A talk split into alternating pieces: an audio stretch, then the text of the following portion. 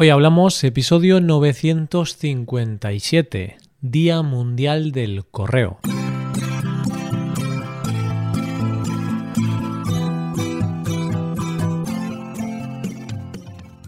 Bienvenidos a Hoy Hablamos, el podcast para aprender español cada día. Hoy es viernes y os presento dos episodios. En el episodio premium de hoy le pregunto a Rey qué cosas le gustan y qué cosas no le gustan de España.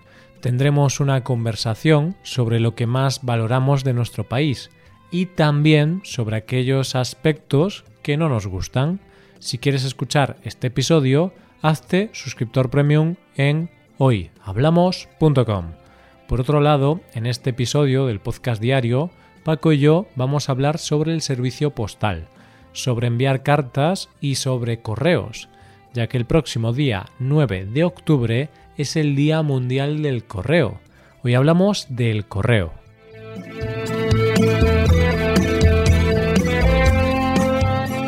Hola Paco, ¿qué tal? Hola, hola, muy buenos días, Roy, buenos días, queridos oyentes. Muy bien, muy bien, ¿y tú? ¿Cómo va todo? Yo muy bien, también. Nada que decir, nada, nada nuevo. No tengo nada nuevo que contar, Paco. Hoy no tenemos historias, no tenemos nada así peligroso que haya sucedido en nuestra vida, nada así excitante o emocionante.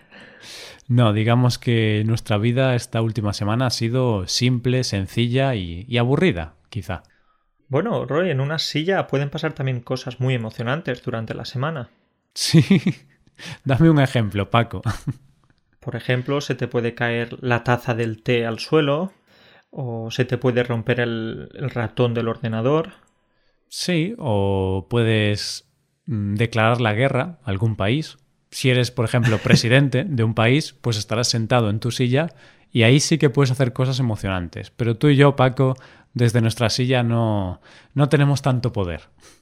No, no, no. Nuestro poder es eso, enseñar español y de momento no, no tenemos que empezar ninguna guerra. Exacto. Bueno, pues eh, dejamos la introducción ya y vamos al tema de hoy. Hoy vamos a hablar, Paco, sobre cartas. Cartas. Uy, este es un tema un poco. ¿Cartas de qué? Cartas Magic. ¿Te acuerdas de aquellas cartas a las que jugábamos cuando teníamos, no sé, 10 años o así? Que eran así de un juego de magia. Me acuerdo, jugaba este juego y tengo que decirte que era pequeño, pero me dejé un montón de dinero. Alguna carta podía llegar a costar, no sé, cientos de euros. Era una ruina, las cartas Magic y también las cartas Yu-Gi-Oh! Yo también estuve un poquito enganchado en una época a las cartas Yu-Gi-Oh! y recuerdo que a lo mejor cinco cartas costaban 10 euros. ¡Qué, qué estafa, por Dios! una estafa importante, como puede ser un trocito de papel ahí, tanto dinero. Pero sí que recuerdo que tenía una carta Magic, que era la más cara que tenía, que me costó como unos 12 o 14 euros. Una cartita, sí. Qué ruina, Paco, qué ruina. Bueno, pues no vamos a hablar de esas cartas porque no queremos ponernos tristes, sino que vamos a hablar de, de, las cartas de toda la vida, del correo, del servicio postal. ¿Y eso por qué? ¿Cuál es el motivo? A ver si puedes explicar un poco por qué hemos elegido este tema tan apasionante. Pues Paco, porque ya no tenemos de qué hablar, se nos han acabado los temas. Tanto tiempo aquí hablando, ya no sabemos de qué hablar. Bueno, no es del todo cierto, que también, ¿no? Porque al final hablamos de muchas cosas, pero es que resulta que hemos visto que el 9 de octubre, dentro de una semana más o menos, es el Día Mundial del Correo.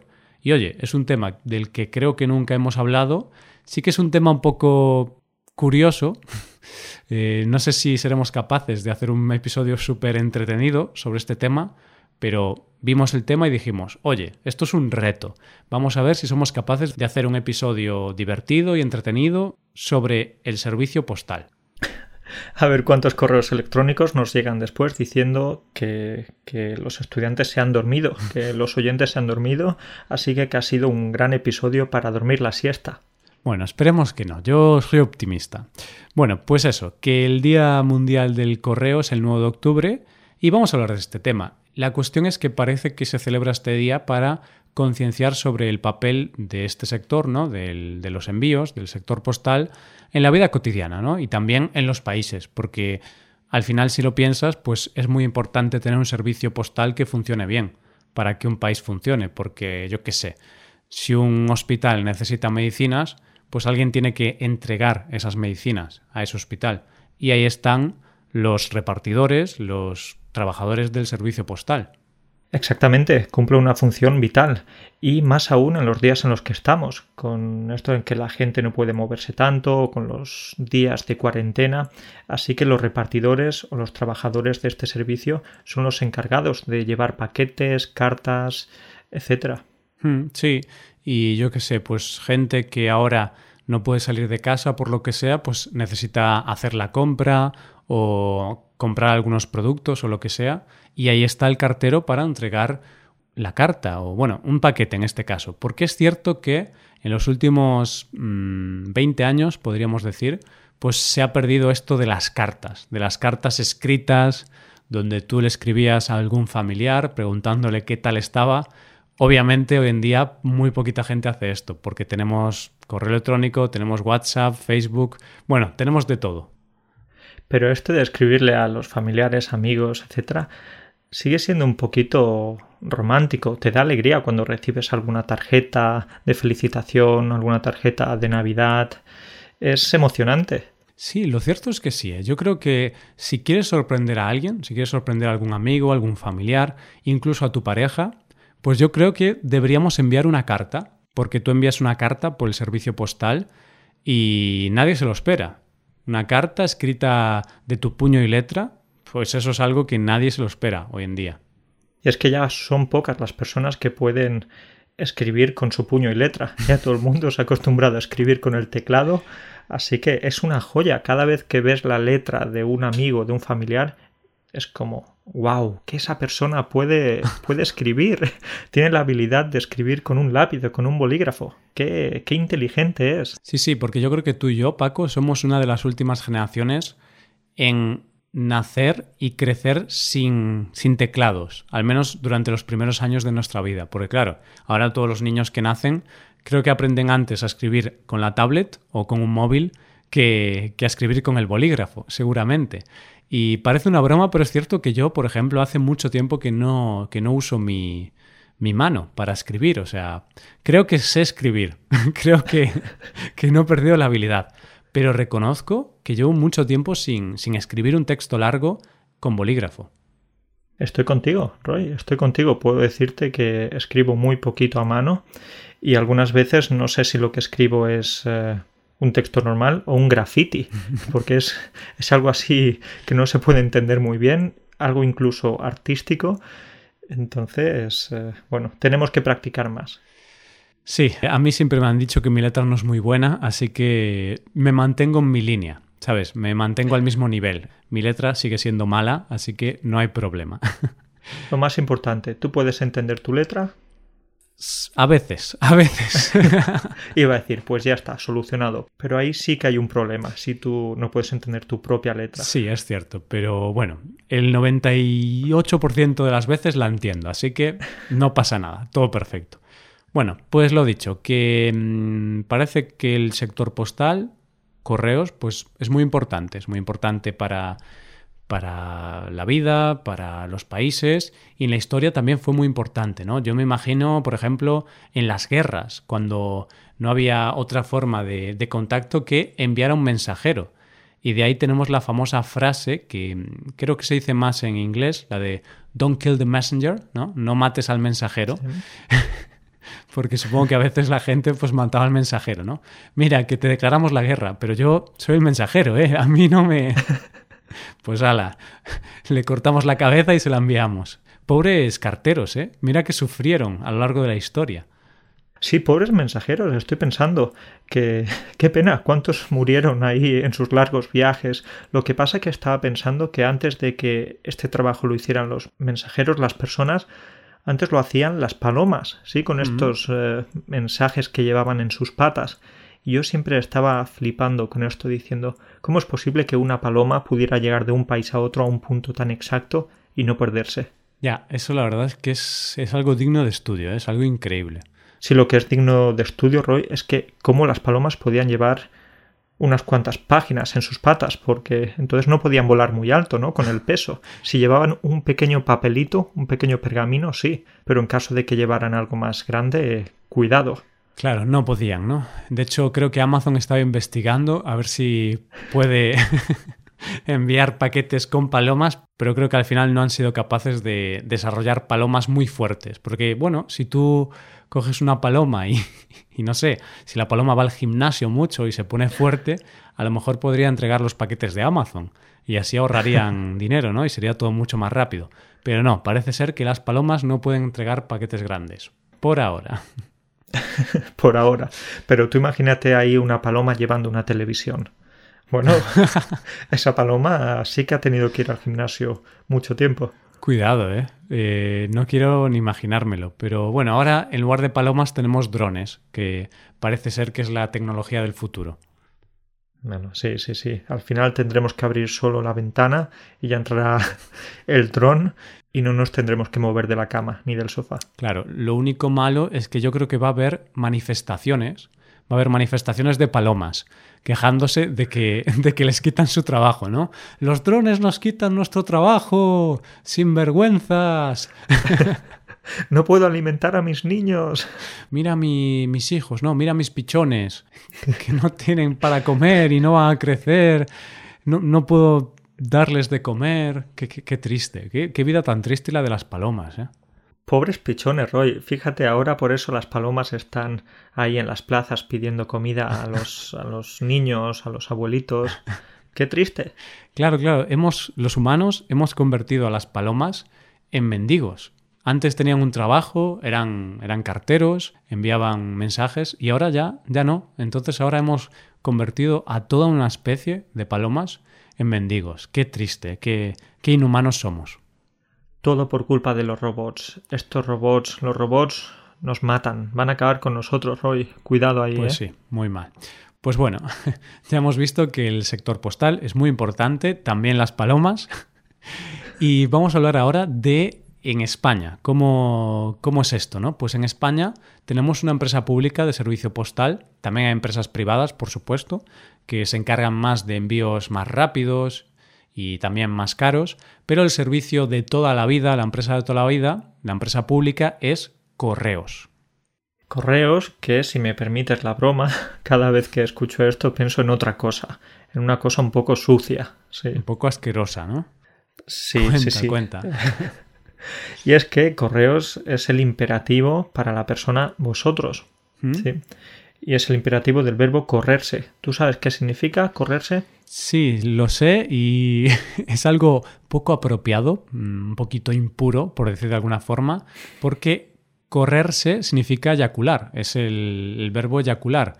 Cuando, bueno, llegas al orgasmo en una relación sexual, o tú solo también, si es también es una relación sexual, tú solo.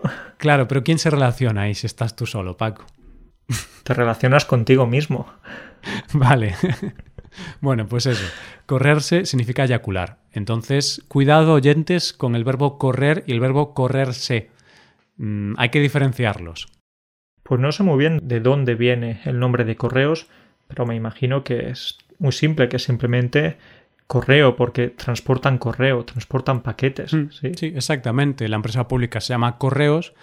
¿Por qué? Pues porque entregan correo. Correo es una palabra, pues para referirnos a, al servicio postal, ¿vale? Y claro, correo sí que es una palabra que, que viene de, de, correr, que está muy relacionado, porque al final los mensajeros antes, ¿qué tenían que hacer? Tenían que correr.